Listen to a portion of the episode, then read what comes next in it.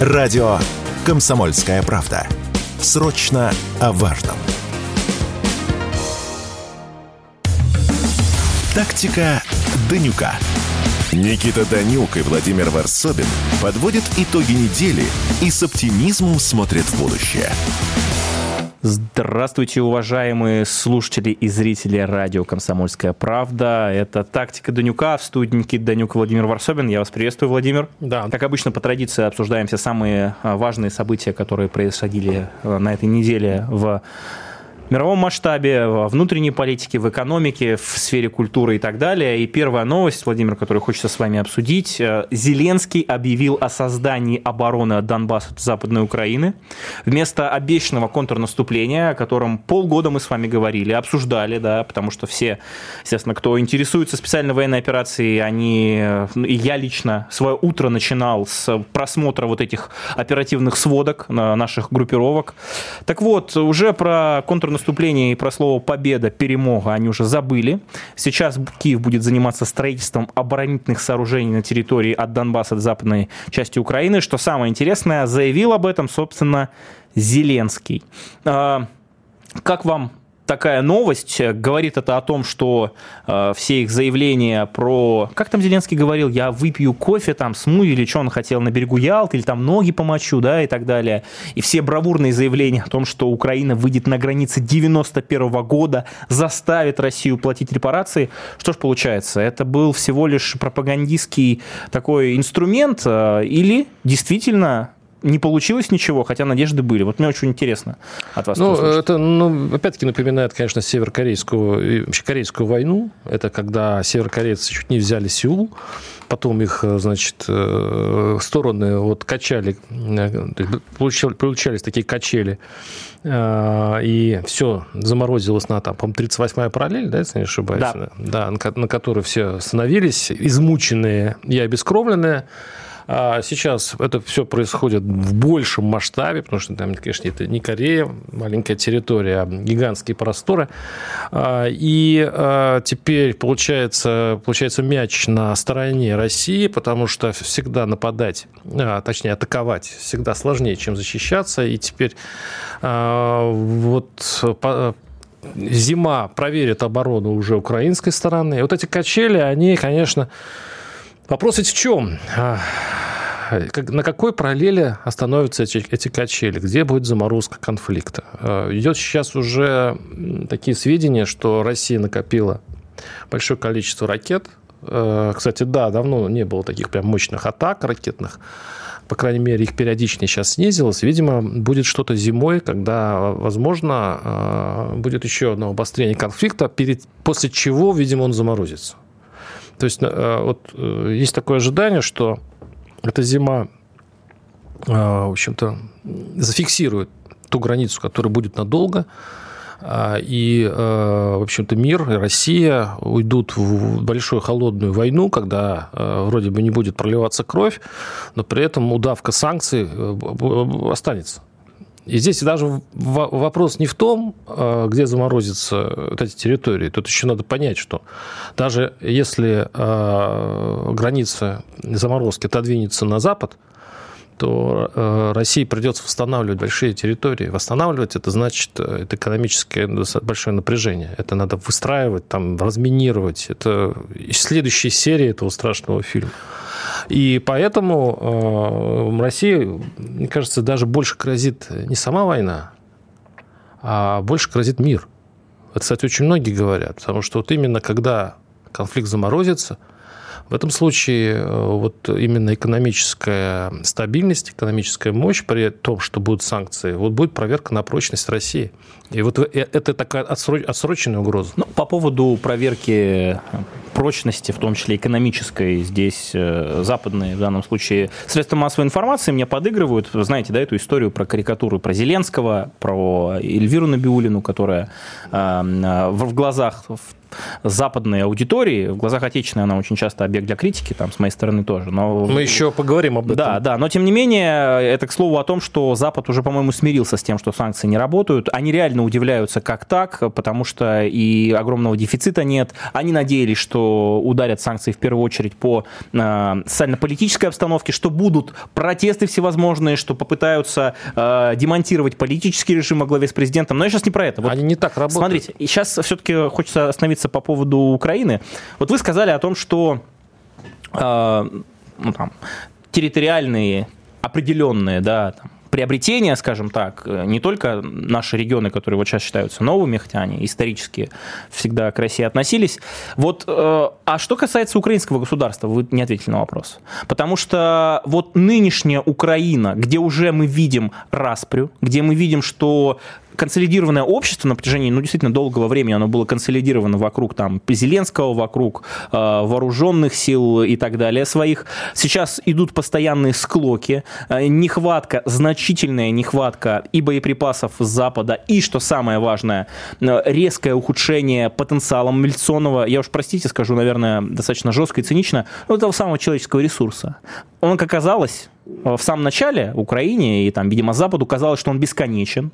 Вот эти постоянные волны мобилизации. А потом та тактика, которой придерживалась как раз наша страна, когда она просто перемалывала вот э, за счет этих мясных штурмов э, под Бахмутом, э, контрнаступ, да, на запорожском направлении. Можно сейчас вспомнить историю там и про Авдеевку и так далее, когда просто вот мясом пытаются Украина забросать,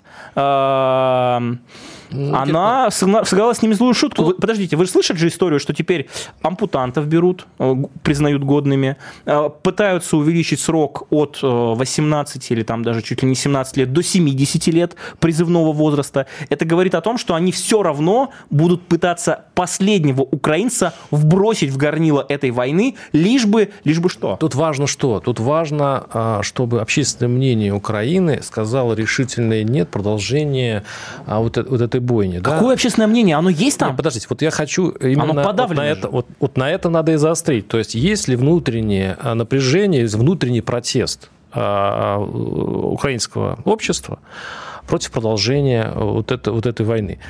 А, здесь, э, к сожалению, я, кстати, слежу вот за этими историями. И вот я даже видел несколько аналитиков наших московских, которые следят за а, вот украинскими э, аудиторией. Они говорят, что есть изменения, конечно, есть. И по, даже э, социологи показывают, что в украинском обществе зреет вот эта усталость от войны. Но, с другой стороны, еще, еще очень большое количество украинцев все-таки остаются на позиции, что нельзя отдавать свои территории. А, и именно это поддерживает, большому счету, вот их, их армию вот на тех рубежах, которые есть.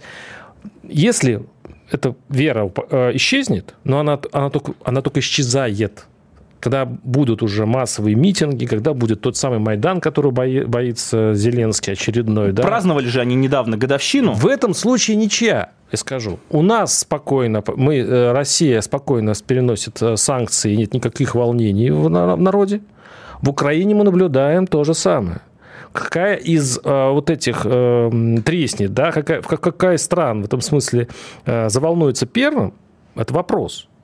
Мы сейчас будем смотреть. Конечно, больше шансов, что, конечно, первый, потому что материала, человеческого материала в Украине намного меньше, чем в России.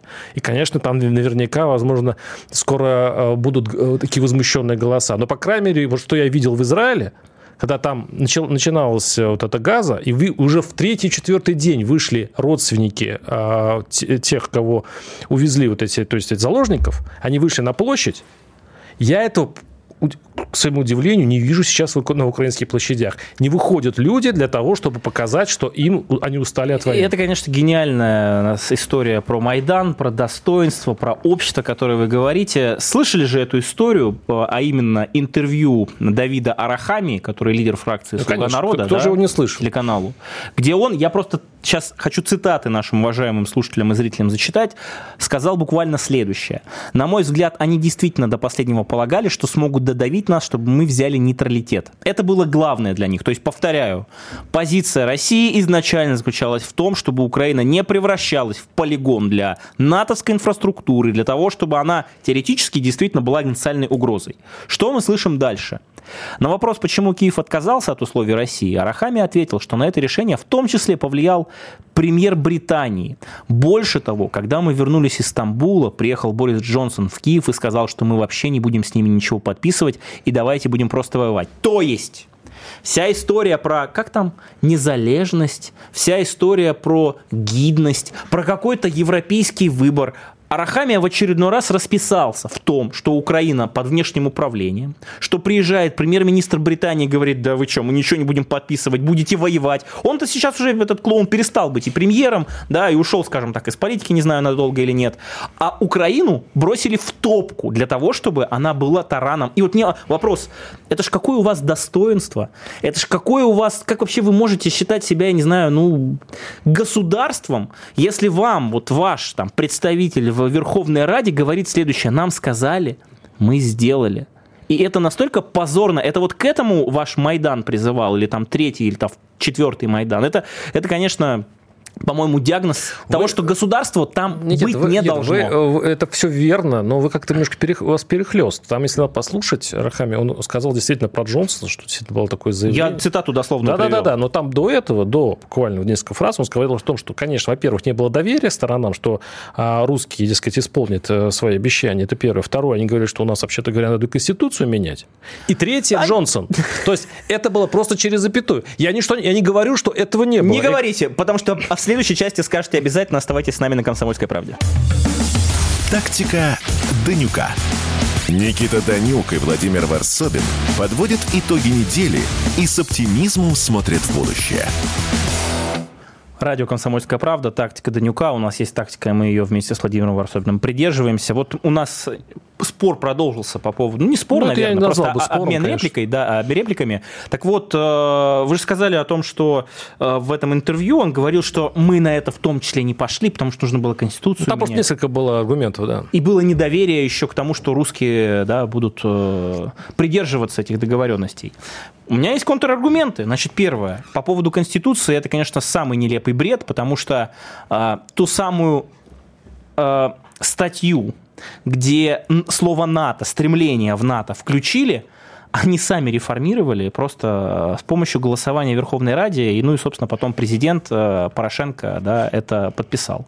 То есть э, история про то, что, ой, вы знаете, мы не можем переписать Конституцию, это такой бред, это я не знаю, на, на кого рассчитано, на каких идиотов. И второй момент, по поводу неисполнения договоренностей, здесь ситуация опять противоположная, мы же помним Минские соглашения.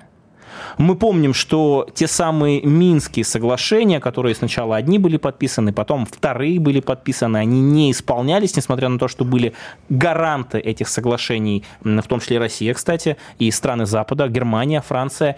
И здесь, простите мне мое, ну, опять же, я даже не знаю, как это назвать, вот складывается впечатление, что несмотря на то, что специальная военная операция, это, конечно, это в масштабах в любом, в любом случае история, это тяжелая, сложная и трагичная страница в нашей э, истории.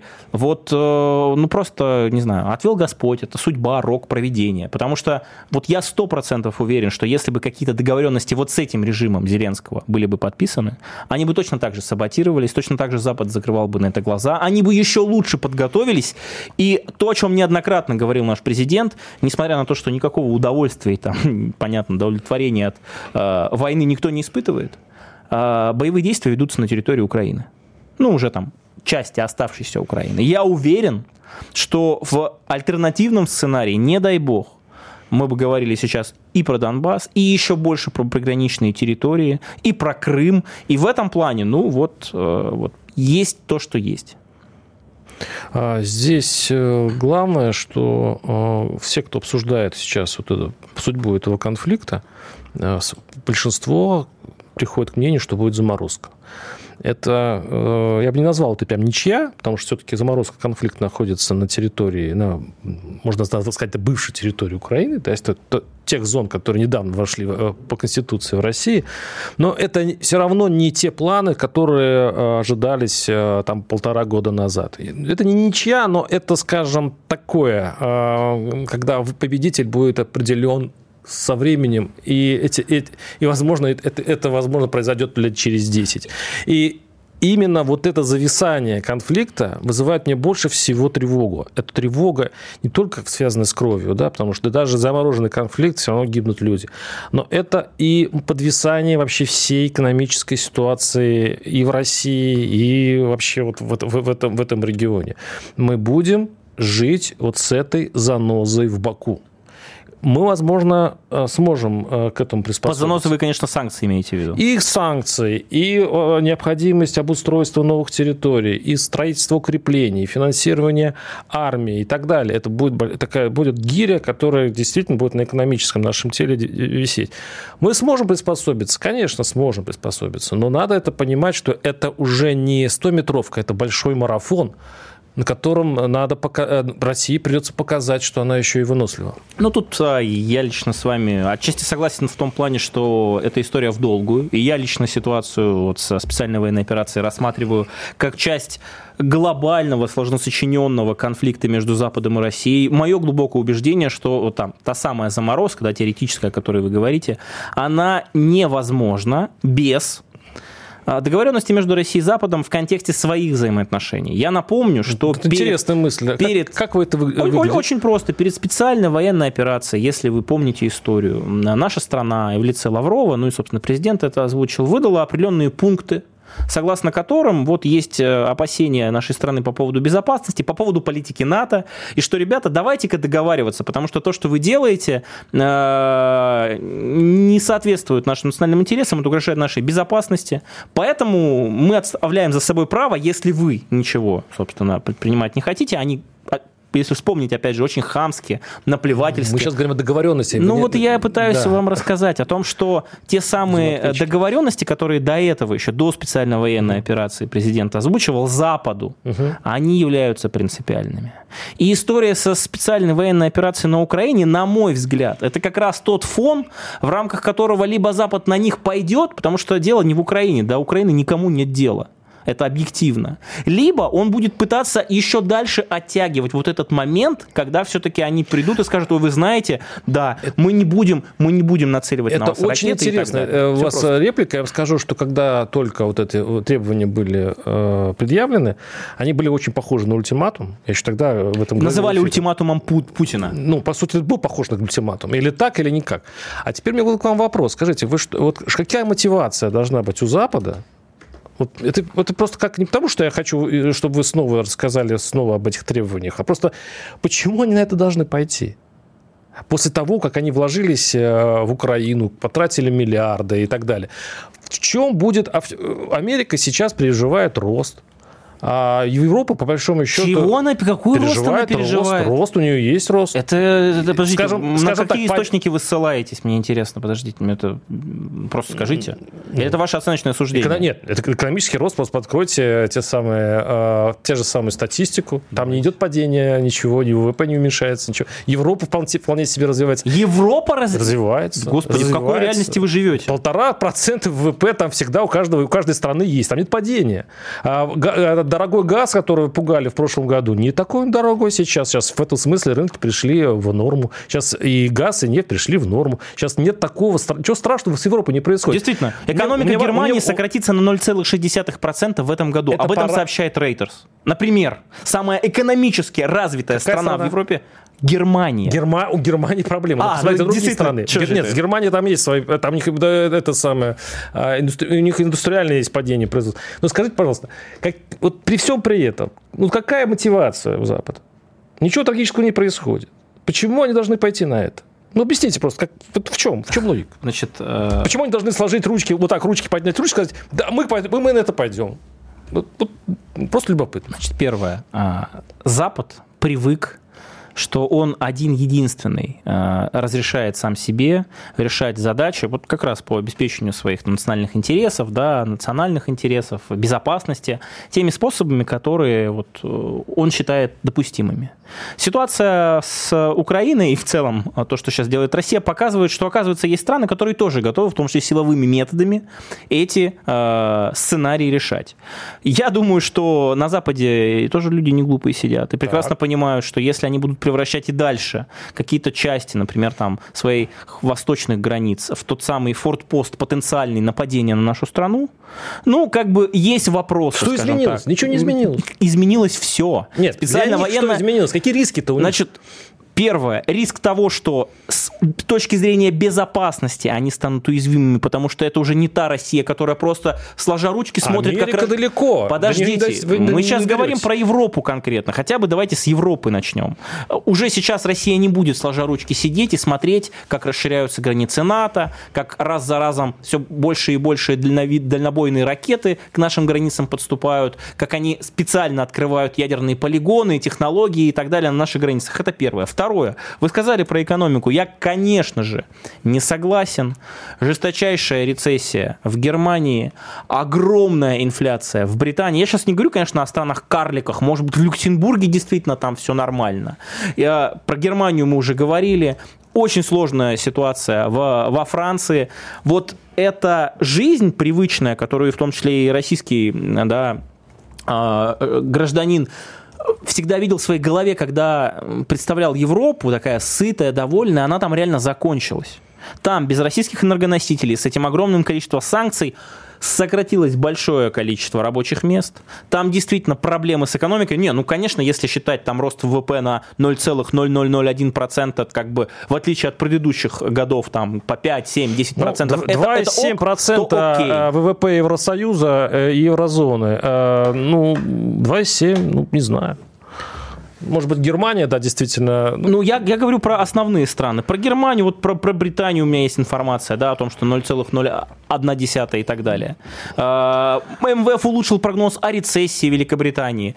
В целом, Европа прекрасно понимает, что с Россией придется договариваться, потому что она не привыкла быть в уязвимом положении с точки зрения безопасности и с точки зрения я экономики. Я совершенно с вами согласен. Но мы же стартовали с такого вопроса. Вы говорите, или они э, пойдут на этот ультиматум, ну, или не ультиматум, требования, или ничего. Вот когда э, во время переговоров ставят или все, или ничего, у меня сразу возникает вопрос. Ребята, а на чего вы надеетесь? На фон. Вот, вот ситуация на Украине Может... и победа на Украине, она даст тот информационный фон, который позволит нашей стране диктовать эти условия. Вспомните Великую Отечественную и Вторую мировую войну. Почему тогда пошли на то, чтобы поделить мир на сферы влияния? Потому что была страна-победитель, которая показала, что, друзья, с нами нужно считаться. И сейчас, конечно, в меньших масштабах происходит примерно то же ну, самое. Там они победили вместе с Америкой, Англией и Францией, но, по большому счету, там было много победителей. Да, а сейчас на Украине вот, вот эта вот, э, по сути, квази-борьба между Западом и Россией, она показывает, что даже совокупная мощь мощь НАТО Россию сломить не смогла.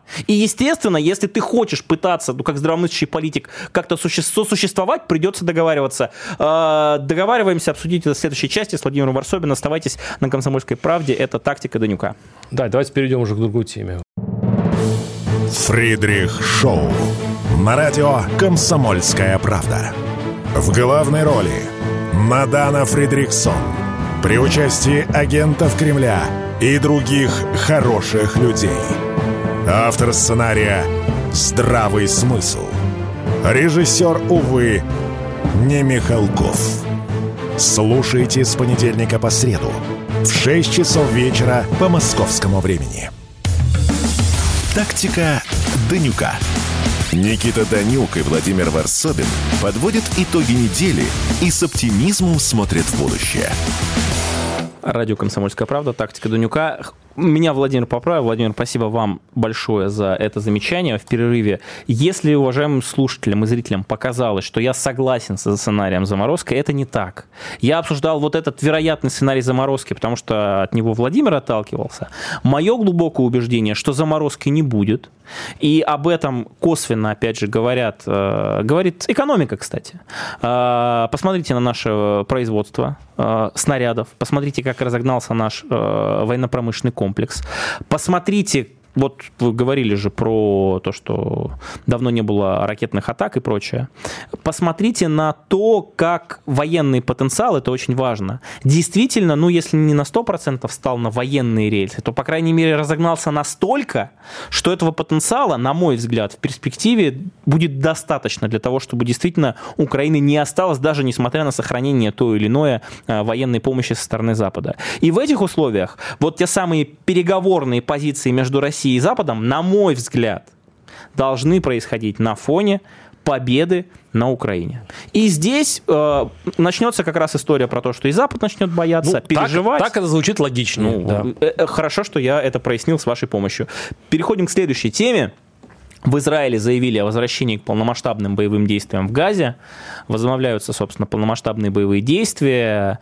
Э, мы слышали заявление Нетаньяху о том, что э, не будет э, снова никаких пауз. Он поклялся уничтожить Хамас.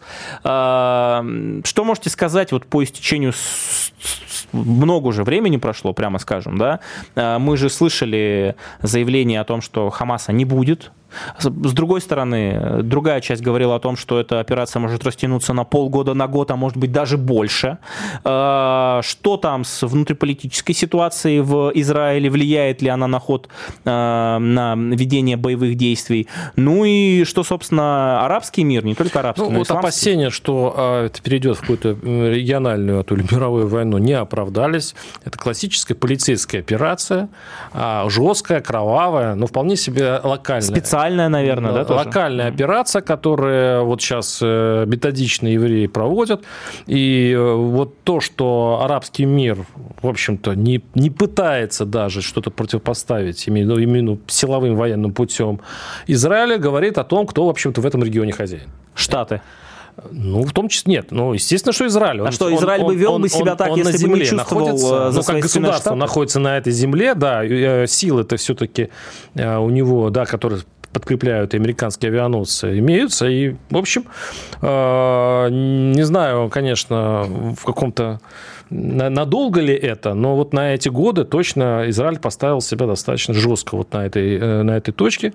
И, по сути, остается просто ждать окончания этой операции и потом сейчас э, арабские страны говорят о том, что они подадут э, в Гаагский суд там, и так далее, прав человека, и действительно у них будет очень много а, ну, фактуры, чтобы доказать бесчеловечность вот этой операции. Но, в общем-то, ничего уже не изменит. Я думаю, что таким образом сейчас э, Хамас будет выторговывать еще 2, 3, 4, 5 дней передышки, э, э, оплачивая это, это заложниками который сейчас для него золотой запас. По сути, вот сколько у него заложников, столько у него есть возможности как бы передохнуть и получить определенное э, затишье. Но я не вижу никаких э, вообще в этом смысле для Хамаса выхода, как просто... Я думаю, что вот заявление, которое сделал Антоньяху, по-моему, сегодня, он поклялся уничтожить Хамас до конца, это, это происходит, я напомню, в середине операции. Если бы э, израильское правительство не чувствовало себя уверенно, этого бы заявления не было. По, по сути, мы сейчас присутствуем, ну, по, да, Хамас будет уничтожен, я думаю. Причем мы видим, что уничтожение Хамаса проходит на фоне гуманитарной катастрофы. Мы видим, что это катастрофа включает в себя более двух миллионов человек. Это сейчас э, не мои слова, это слова Верховного комиссара ООН по правам человека.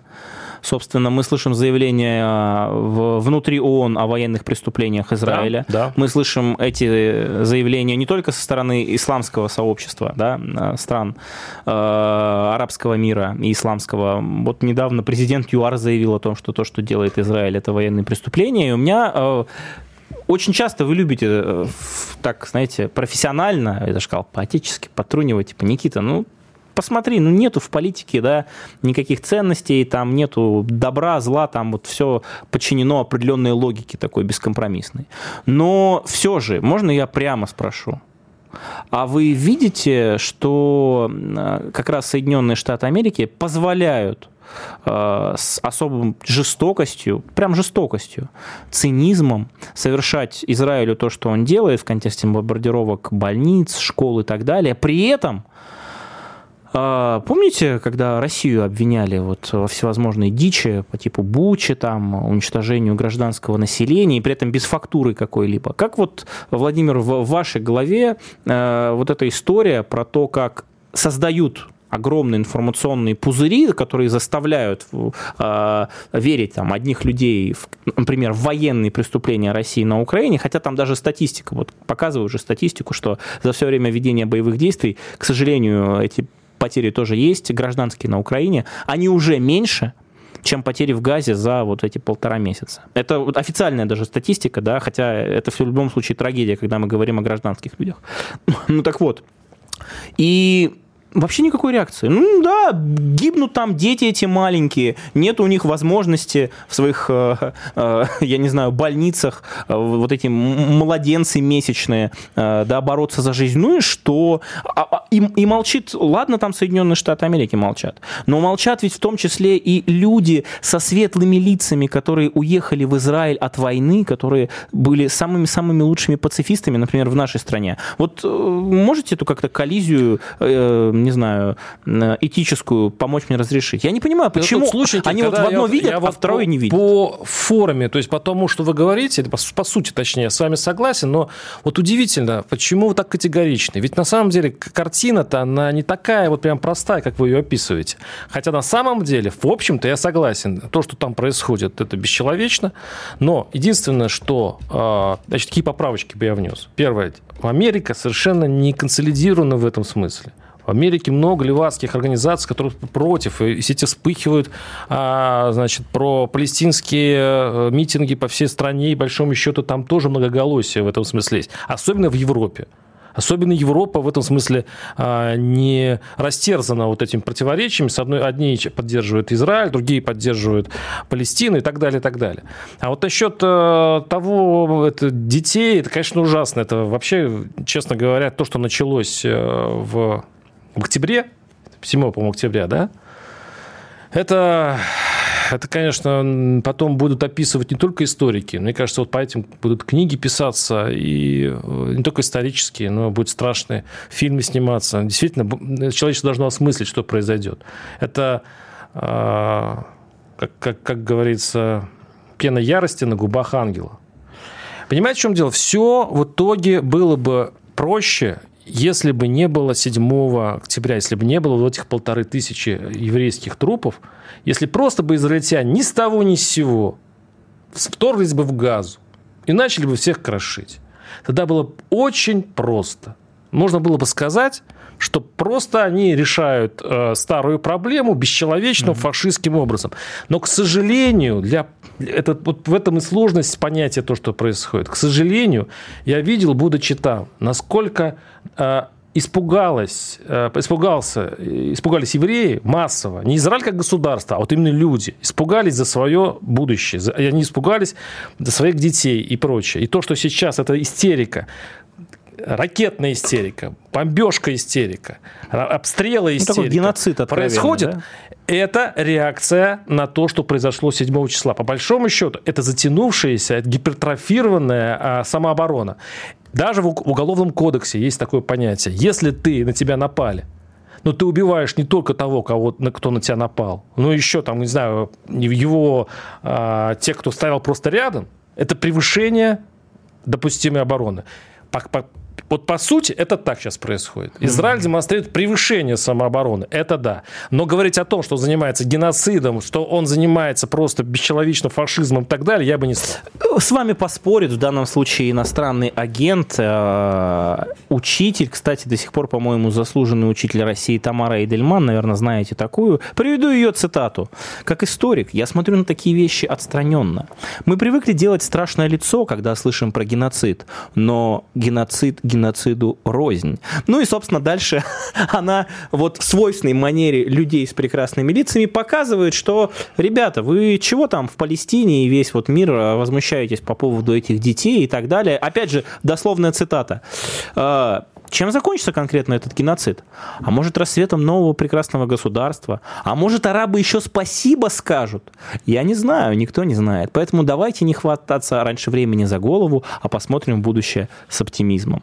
Меня возмущает, Владимир, вот только вот эта история, когда люди, самые лучшие и прекрасные пацифисты в нашей стране, рвали на себе рубаху, а когда история идет про Израиль, они говорят, слушайте, ну, геноцид, геноциду рознь, арабы еще спасибо скажут. Вот, вот то, вот, вот то, как здесь Никита, это знаете, переобувание я, происходит. Я вам скажу так. Это а, просто... Я вам скажу так, это действительно по, по СМИ этим занимаются часто. Выхватывать э, самых неприятных людей, самых циничные фразы и выдавать это. Я скажу, что с обеих сторон есть большие циники, пошляки, и бесчеловечные люди. Вот их цитировать на Не массово, будем больше не цитировать, стоит. обсудим другие важные новости. В следующей части оставайтесь на «Комсомольской правде». Все программы «Радио Комсомольская правда» вы можете найти на Яндекс Музыке. Ищите раздел вашей любимой передачи и подписывайтесь, чтобы не пропустить новый выпуск. Радио КП на Яндекс Музыке. Это удобно, просто и всегда интересно. Тактика Данюка. Никита Данюк и Владимир Варсобин подводят итоги недели и с оптимизмом смотрят в будущее. Это «Комсомольская правда». Тактика Данюка. Владимир Варсобин, Никита Данюк. У нас есть тактика, мы ее придерживаемся. У нас горячие споры э, проходят. Э, Будем, будем рассказывать? Да не будем, идем дальше. Ладно, да. идем дальше. Используем более, этот спор для следующих эфиров. Тем более у нас очень горячие новости, э, такие они, я точно уверен, э, вызовут отклик у нашей уважаемой аудитории. Верховный суд признал экстремистским ЛГБТ-движение и запретил его в России. Значит, Верховный суд удовлетворил иск Минюста по поводу того, чтобы э, признать, смотрите, именно как движение, как вот юридическое ЛГБТ Его уже не существует. экстремистом, ну, организация-то есть. Нет. Гранды-то она получала. Нет. Не-не-не, подождите. Формально ее не существует. Значит, и что началось?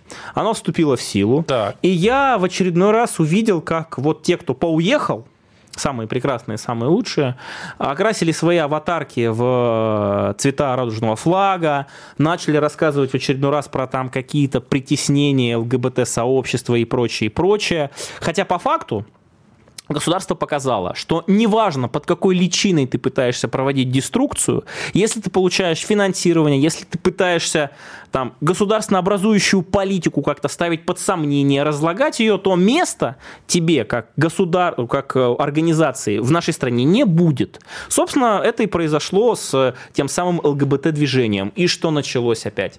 Вот, э, притесняют... А вы объясните Нет... суть. Вот я да, хочу, чтобы... Очень простая. Расскажите, пожалуйста, во-первых, что за движение? Очень простая суть. Ликбез. А, моя точка зрения. Это дело каждого человека, что он творит в постели. Это, это, это принципиально. У меня нет никаких проблем с человеком, если я не знаю, что он любит, какие у него предпочтения есть. Но у меня есть вопросы к людям, которые пытаются свои сексуальные предпочтения нетрадиционные выставлять, знаете, в какой форме? Здравствуйте, меня зовут Никита, здравствуйте, меня зовут Владимир, я очень люблю спать с мужчинами.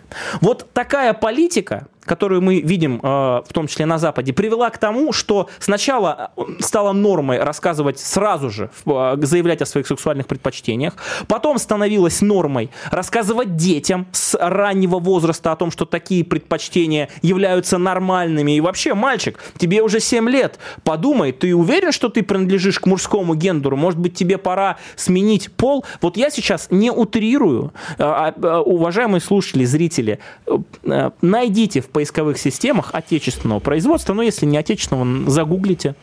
Как раз те самые случаи, когда по сути, вот эту ориентацию, да, э, принадлежность к ЛГБТ, вот всем этим движухам навязывали. Хорошо, хорошо. Вот вы говорите про... Я, это первая часть. Вы, вы Вторая про часть. Этот, э, навязывание. Организация. Да. Эта организация использовала как раз ЛГБТ-тематику не для того, чтобы отстаивать права там геев, лесбиянок. И вот очень часто я слышал заявление о том, что э, самое ужасное, что мы не можем прийти к нашим людям, которых мы любим, в больницу, потому что с правовой точки точки зрения мы не являемся родственниками, они не могут передать там по, по наследству э, там имущество какое-то, да, и так далее. Вот э, это все такие сказки про белого бычка. Эти организации целенаправленно работали над тем, чтобы расшатывать те самые традиционные устои российского общества, внедрять в образовательные, информационные, экспертные, какие угодно, молодежные круги и так далее, тезис о том, что это нормально, об этом нужно рассказывать, это нужно даже пропагандировать. И когда государство запрещает именно деструктивную деятельность движений, которые этим занимаются, все хватаются за, за голову и говорят, ой, опять там пришли там за геями, за лесбиянками и так далее. Повторяю, это ответ государства на то, что если ты хочешь использовать ЛГБТ-тематику для того, чтобы заниматься деструктивными вещами в нашей стране, у тебя не получится это делать. Раньше получалось, а, сейчас не получится. У меня самая большая загадка – это слово «деструктивное». Давайте вот так представим себе ситуацию. А, могут ли а, значит, гомосексуалисты помогать друг другу, создавать общество, помогающее друг другу?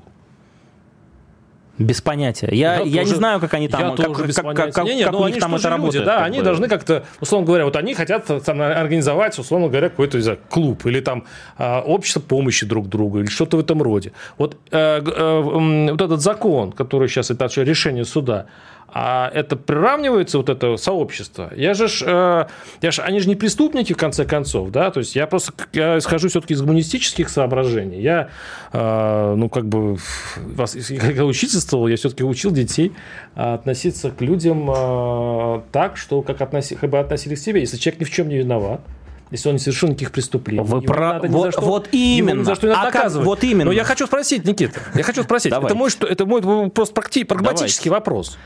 Будет ли преследовать государство а вот это общество, взаимо, взаимо, они же не могут, могут жить в, в, в космосе, они же будут, должны, с, ну, как бы, видимо, будут общаться друг с другом. Будут ли вот эти общественные организации вне закона в этом случае? Значит, все. Они в любом случае будут вне закона, если они будут заниматься деструктивной и экстремистской а деятельностью. А теперь можно я расшифрую. Пожалуйста. У меня, слава богу, была фактура, я к эфиру подготовился. Что делала конкретно вот эта организация? Там есть конкретные люди. Угу. Это не просто, знаете, против ЛГБТ. Это против людей, которые создали организацию под названием вот это ЛГБТ-сообщество и которые, которые пользовались этим брендом неким, да, как, угу. как франшизой. Так вот, первое. Э, ну, попытки уничтожить традиционные семейные российские ценности, формировавшиеся поколениями, окей, можно тут поспорить. Я, конечно, считаю, что это тоже вполне себе деструкция. Но идем дальше.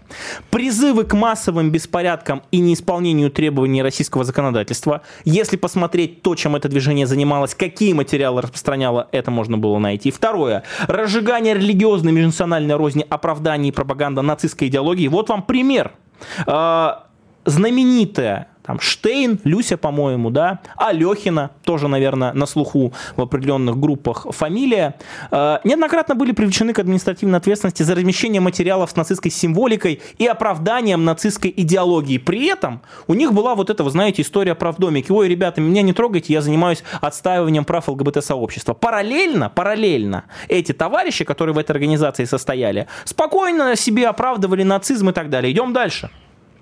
А, попытки формирования негативного образа Российской Федерации путем предоставления альтернативных докладов об ущемлении прав ЛГБТ-сообщества. Отличная история. Это когда ты просто льешь воду на мельницу врага, рассказывая о том, какой кровавый беспощадный режим формируется вот этот образ. И последнее, собственно, дискредитация вооруженных сил Российской Федерации. Вот если бы... Нет, вот, вот ну, дайте, дайте, повторяю. Дайте мне реплику. Подождите, а, повторяю. Вот Вы... если бы да. всего этого да. не нашли вот в этой бы организации, угу Спокойно бы она себе существовала, как и существовала до этого. А когда ты начинаешь заигрываться и сначала говорить про геев, а потом распространяешь фейки про армию, а потом ты начинаешь говорить про то, что да нацизм на самом деле ок, это и есть экстремистская деструктивная деятельность, поэтому ее запретили. Послушайте, во-первых, вы не ответите все-таки на мой вопрос, будет ли эта общественная организация, которая будет помогать друг, э, просто людям, а, признана, значит, незаконной в связи с новым Вот опять, помогать просто людям, это они просто людям помогают. Не, не, это ну, помощь я, конкретная. Я, я, я, я не про них. А я, я вот про я, них. Подождите, ну, успокойтесь, их. успокойтесь, ну успокойтесь. Ну что ж так, почему горячитесь, когда говорите об этой теме? Ну не волнуйтесь так. А, я, я, я, я хотел просто вас спросить, вот новое, ну вновь возникшее организация, которая будет помогать друг другу в этом случае, будет ли вне закона? Это первый вопрос. Второе. Вы, вы перечисляете по своему списку заготовленному, э, значит, э, те вещи, которые совершили, я так понимаю, там... Э, вот, вот эти фамилии, да, которые, фамилии. которые организовали да, но дело в том, что там, тоже тем же самым, если взять статистику, занимались физики, физики-ядерщики, они допускали себе и прочие, условно говоря, физики, ну, или других профессий. Вполне себе натуралы, ну, кто, ну есть у нас приговоры по поводу нацистской символики, там, условно говоря, но это же не повод э, признавать физиков, э, значит, э, сектой, как, как деструктивные и прочее. Вы меня не слышите, видимо. Нет, дело не в том. Дело не в том, что если эти люди находятся в, в какой-то организации, если каждый из них чем-то там занялся противозаконным, это не значит, что сама организация при этом виновата. Знаете, это, это при этом можно э, признать э, э деструктивными очень кучу э, вполне себе благополучных институтов. от лица организации. То есть, подождите, по вашему мнению, если в СС... Я совершенно Стоп, не исключаю подождите, этого. Если подождите. в СС были отдельные какие-то маньяки, отдельные военные преступники, то это не значит, что вся СС Беда в том, занималась что сама организация вещами. не существует еще к тому же. Понимаете, у меня вот в этой во всей истории очень много загадочных моментов. Самой организации не существует, признается вот некое а, а, какое-то а, совершенно странное, туманное Хорошо. сообщество. А, а в честь кого тогда флажки Типа признанное, э, типа признанное деструктивной АОЭ. Вот а, АОЭ тоже не существует а, как а таковой. флажки-то а? в честь кого тогда делали? Вот э, Дождь там иноагент, Медуза, э, там, ну вот эти все, они в честь кого тогда И меняли свои аватарки? наш разговор все-таки привести к более-менее прагматически, я все-таки хочу спросить еще раз. Да. Так в итоге, вот те организации, которые появятся, они будут признаны или нет? Просто скажите мне. Как я думаете? что, вам Минюст, ну, что по ли? крайней мере, как вы подозреваете? Как это будет Не знаю. Вообще э, не хочу гадать на кофейной Потому что у нас в Конституции написано, что э, каждый человек, э, человек имеет право на свободу вне зависимости от всех своих особенностей. Скажу так. Как жалко мне людей, которые действительно имеют какие-то проблемы, да, вот, ну, какие-то там притеснения и так далее. И вот они хотят решить эту проблему, идут в какую-то организацию, да, вот, например, да, а эта организация настолько политизирована, настолько ей плевать на самом деле на про геев и лесбиянок, потому что она занимается исключительно политической борьбой, причем политической борьбой на деньги западных фондов. И в этом смысле, если появятся, вот, там, как вы говорите, низовые да, э, какие-то организации, которые будут пытаться работать с общественностью, государственными институтами Уже нет. во имя, во имя ну, отстаивания интересов людей, Слава богу. Нет, уже Но это этого не, будет. Не будет. Не потому будет. что выплюстали ребенка потому, вместе с водой. Потому что скажите спасибо вот этим подлецам, которые вот такую карму, уж простите, негативную Подождите, оставили. подождите, вы подозреваете, что у нас будет нарушение Конституции? Нет, я, я подозреваю, что вот эти люди, которые стали экстремистами, из-за них будут страдать другие. Оставайтесь на «Комсомольской правде». Тактика Данюка. Услышимся на следующей неделе. Тактика Данюка. Никита Данюк и Владимир Варсобин подводят итоги недели и с оптимизмом смотрят в будущее.